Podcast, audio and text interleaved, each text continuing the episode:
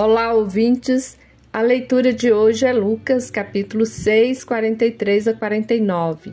Jesus conta três parábolas: a parábola da árvore boa e ruim, do tesouro bom e ruim e do homem que constrói a casa sobre a rocha. Nestas parábolas há elementos comparativos para ensinar como deve ser e fazer o bom cristão. Deve ser a árvore boa, os bons frutos, o bom tesouro e o bom construtor.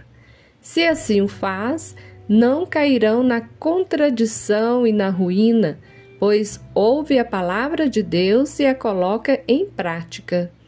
Estes são diferentes dos hipócritas, aqueles que fazem belos discursos, que passam por tementes a Deus, mas não praticam a palavra de Deus. Temos acompanhado há anos a luta e resistência dos povos indígenas para garantir suas terras e proteger a nossa natureza.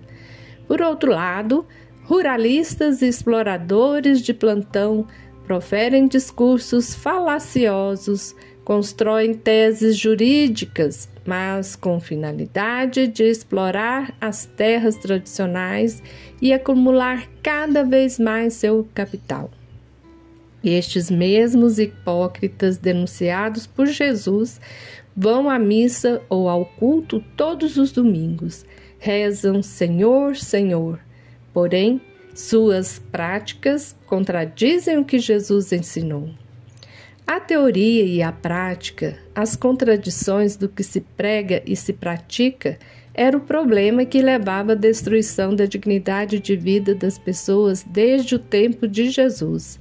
Saber ouvir, aderir e praticar verdadeiramente o Evangelho é construir com alicerce bem seguro nossa vida, nossa comunidade, nossa igreja, nossa sociedade.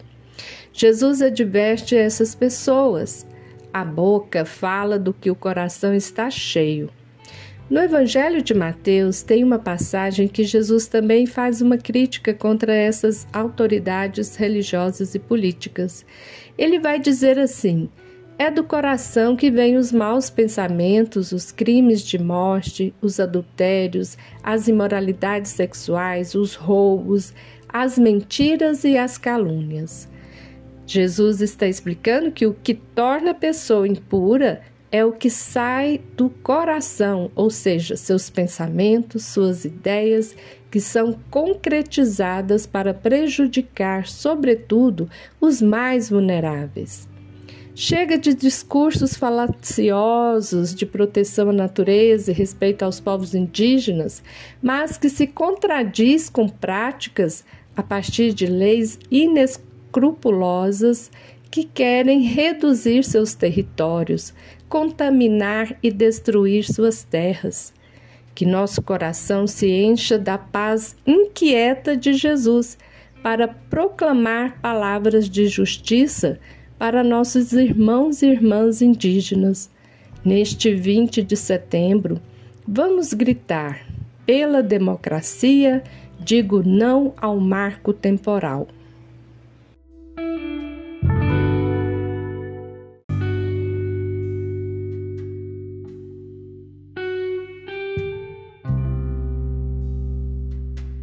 Você ouviu o comentário do Evangelho feito por Simone Furquim Guimarães, do Centro de Estudos Bíblicos do Planalto Central. Este é o podcast Naciana, do blog Coletivo Naciana.